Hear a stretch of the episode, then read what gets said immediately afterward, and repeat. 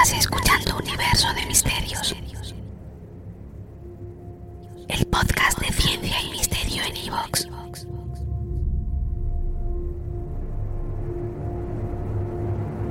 Hace alrededor de 4.000 millones de años, apenas unos pocos cientos de millones de años después de que se formase como planeta y en pleno bombardeo intenso de asteroides, surgió la vida en la Tierra. De un único y primigenio ser vivo al que los científicos llaman Luca, por sus siglas en inglés de Last Universal Common Ancestor, último antepasado común universal en español, aunque yo quitaría lo de universal porque no sabemos si la vida en la Tierra surgió caída del espacio. Es una de las hipótesis que no ha sido descartada la panspermia y cabe dentro de lo posible que exista un antepasado común a todos nosotros en otra parte del universo. Pero en cualquier caso, hace alrededor de esos 4.000 millones de años, la vida surgió en la Tierra. Tras aparecer, y a lo largo de alrededor de 2.000 millones de años, las arqueas y sobre todo las bacterias proliferaron en nuestro planeta cambiando su ecosistema, sus condiciones, radicalmente.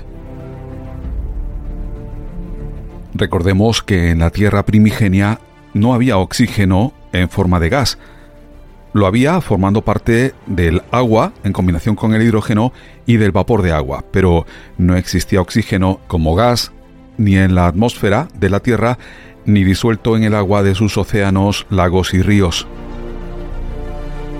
Todo el oxígeno que en la actualidad forma parte de la atmósfera, ese alrededor del 20-21% de oxígeno que tenemos y que nos permite vivir, y todo el oxígeno que hay disuelto en las aguas del océano y de lagos y ríos, es un oxígeno que ha sido excretado por organismos vivos.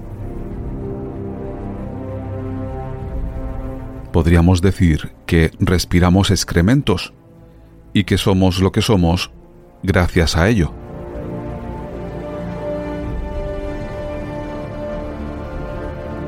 Pero, como os decía, la Tierra primigenia carecía de oxígeno en forma de gas. Fueron los microorganismos, concretamente las cianobacterias, las que empezaron a fabricarlo, a excretarlo como parte de su metabolismo. Al principio, durante los primeros cientos de millones de años en los que esto estaba ocurriendo, el oxígeno no pasaba a formar parte de la atmósfera, ni del agua de los océanos, ni de los lagos y los ríos, porque todo el oxígeno que excretaban las cianobacterias, pues se dedicaba a la oxidación de materiales que existían en el propio planeta podríamos decir que se produjo un suceso de oxidación a gran escala en el planeta. Esto es conocido como evento de la gran oxidación y se produjo hace entre 2.450 millones de años y 2.200 millones de años. Después de este evento de gran oxidación fue cuando empezó a encontrarse ya oxígeno libre en la Tierra. Probablemente primero disuelto en las aguas del océano y después, cuando éstas estuvieran saturadas, fue pasando a la atmósfera.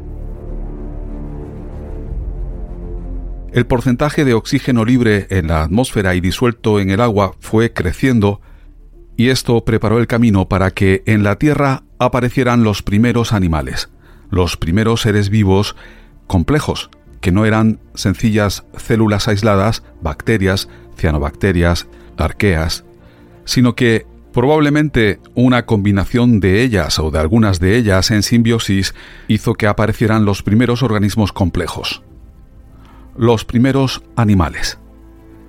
Y en la actualidad se piensa que esto debió suceder hace alrededor de 630 millones de años. Los restos de animales más antiguos que hayamos encontrado hasta ahora son unos fósiles hallados en Terranova, que se han datado en 571 millones de años. Sin embargo, por indicios, se estima que los primeros animales pudieron haber existido hace alrededor de 630 millones de años. Luego entraremos en más detalles respecto a esto. Si queréis saber cuándo aparecieron las primeras plantas en la Tierra, hay que ir más, hay que aproximarse más a nuestro tiempo. Por lo que hoy se sabe, parece que las primeras plantas salieron del agua, eran algas que se asociaron con hongos y salieron del agua hace 400 y pico millones de años para poblar la, la tierra firme. Pero sigamos con los animales. Resulta que, como hemos visto, los primeros fósiles, los fósiles más antiguos de animales que conocemos, que, que hayamos encontrado hasta ahora, están datados en estos 571 millones de años, estos fósiles de Terranova.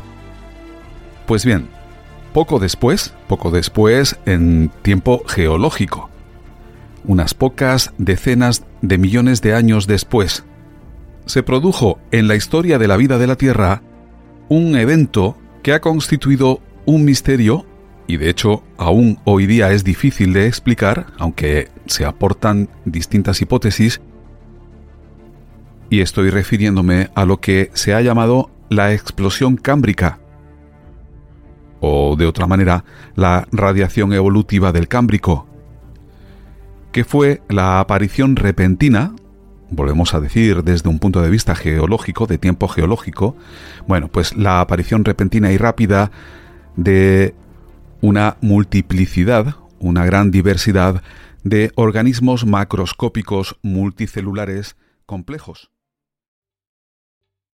¿Te está gustando este episodio? Hazte fan desde el botón apoyar del podcast de Nivos. Elige tu aportación y podrás escuchar este y el resto de sus episodios extra. Además, ayudarás a su productor a seguir creando contenido con la misma pasión y dedicación.